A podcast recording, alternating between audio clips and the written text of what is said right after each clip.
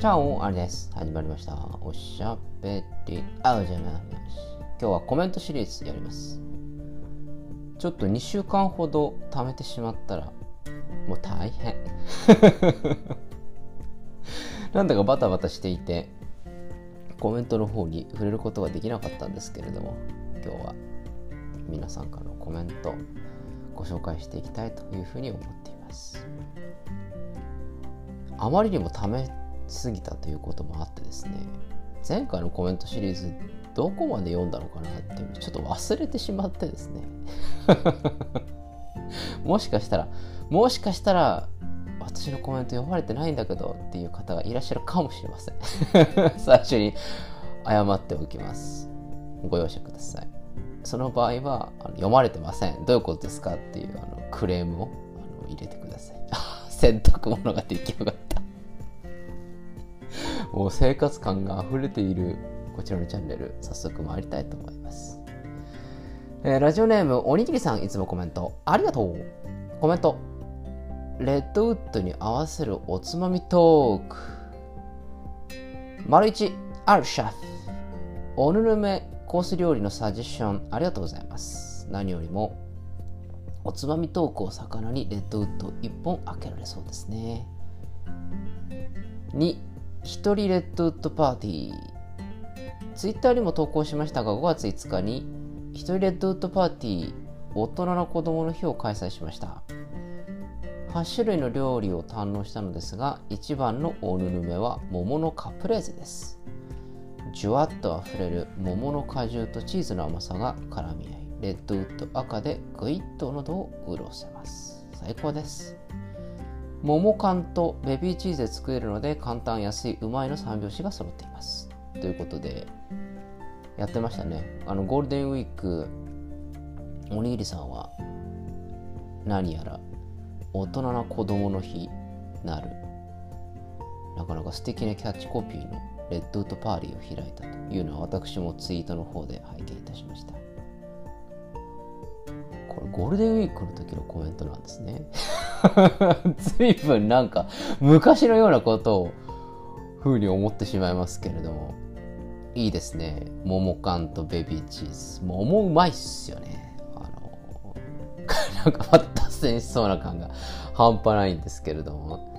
桃っていいですよね。多分果物の中で一番桃っていうのが僕はワインに合うという話はどこかでしたと思うんですけれども。赤にも合う白にも合うというような素晴らしいフルーツだと思います。僕はどちらかというと桃には白の方が合うんじゃないかななんて思うんですけれども。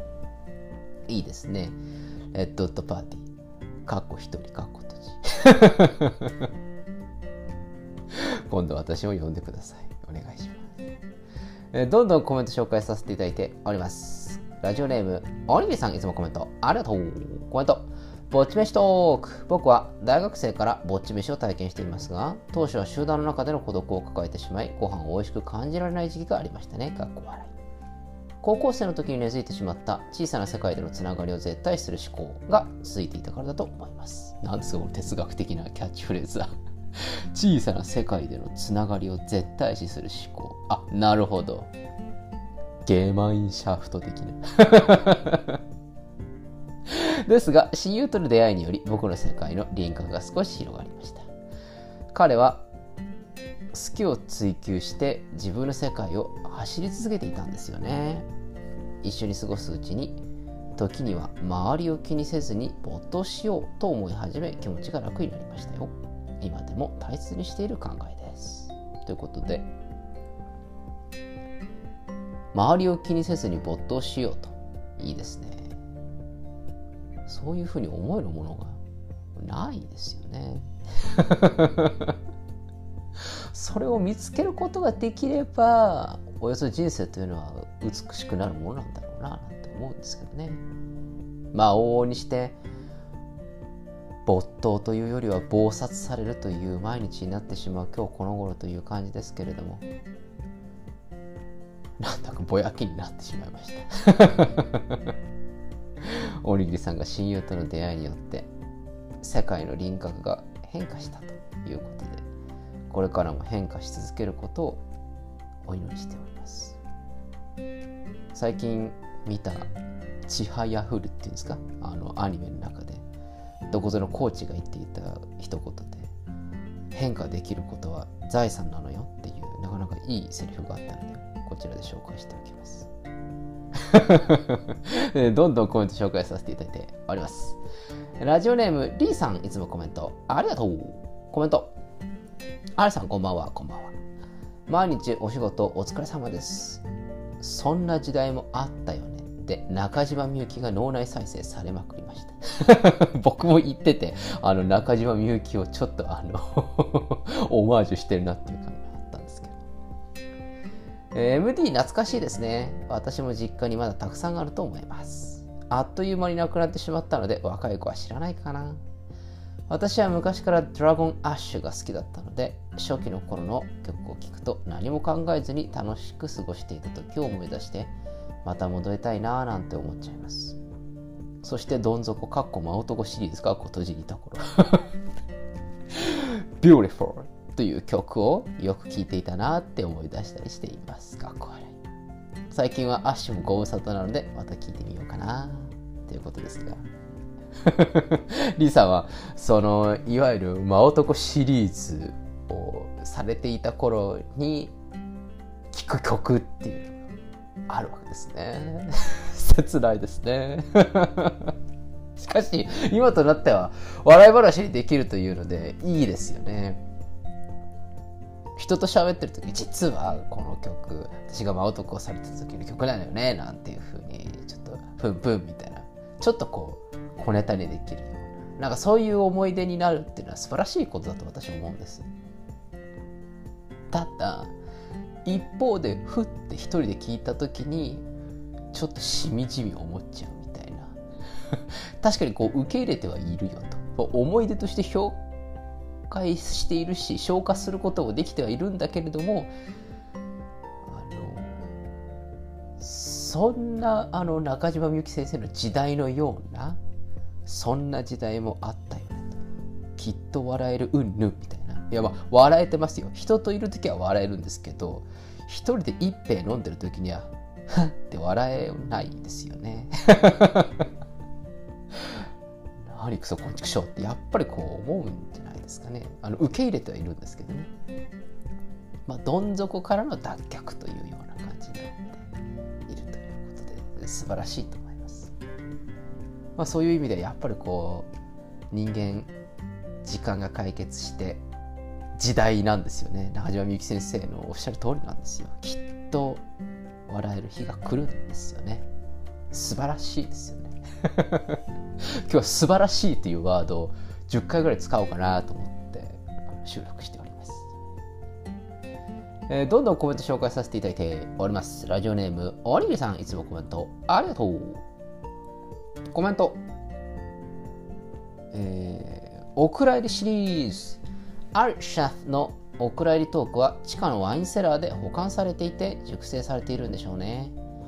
アルコール度数も高そうで一口飲んだだけで酔っ払っちゃいそうシェフのトークで酔いどれたいということってあのもう永久保存版ですから。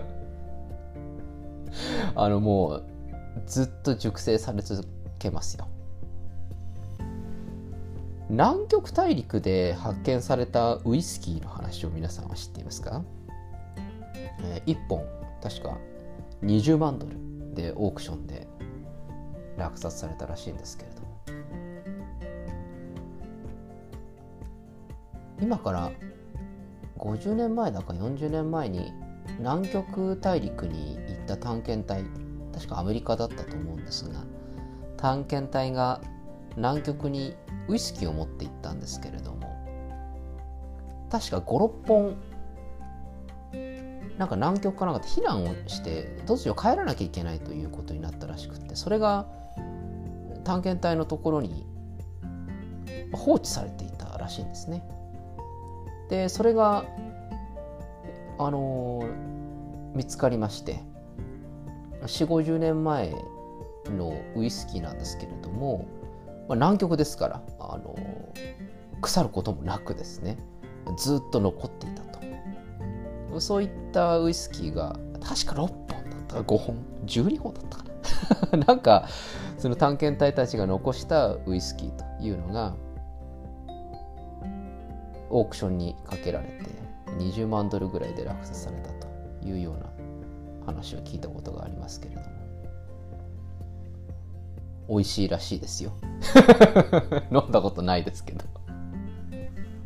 なんかそういうオークション系のお酒っていうのはどちらかというとコレクターというかコレクションになる傾向が高いので実際に飲むってことはあまりないそうですよね。海賊船の沈没船から発見されたワインとか。200年前のフランスの王族のワインとか。もうほとんど投資の対象となっているようで飲むことって本当ないらしいですけど実際にそのウイスキーについては飲まれた方もいらっしゃるというような話を聞いたことがあります。他にもプーアール茶なんていうのはもう 100g じゃねえな。10g2000 万とかあるらしいですよ。これもやっぱり100年とか熟成とかされちゃって昔の秦の始皇帝が飲んでいたとか飲んでいなかったとか。これも投資の対象という方もいるらしいですけれどもアラブの王族とかは普通に飲むらしいっす。どんな味がするんでしょうかね。楽しんでみたい限りです。他にも邪行とかもうほんのちょっとでとんでもない価格がするものっていうのはいっぱいあるそうですね。私もジャンボ当たったら買っちゃおうかな。20万ドルのウイスキー買っちゃおうかななんて思っています。えー、今回はコメントシリーズ2作品3作品に分けて紹介したいと思いますので今日はこの辺でお開き。おやすみなさいか。おはようございます。また明日お会いしましょう。アディオス。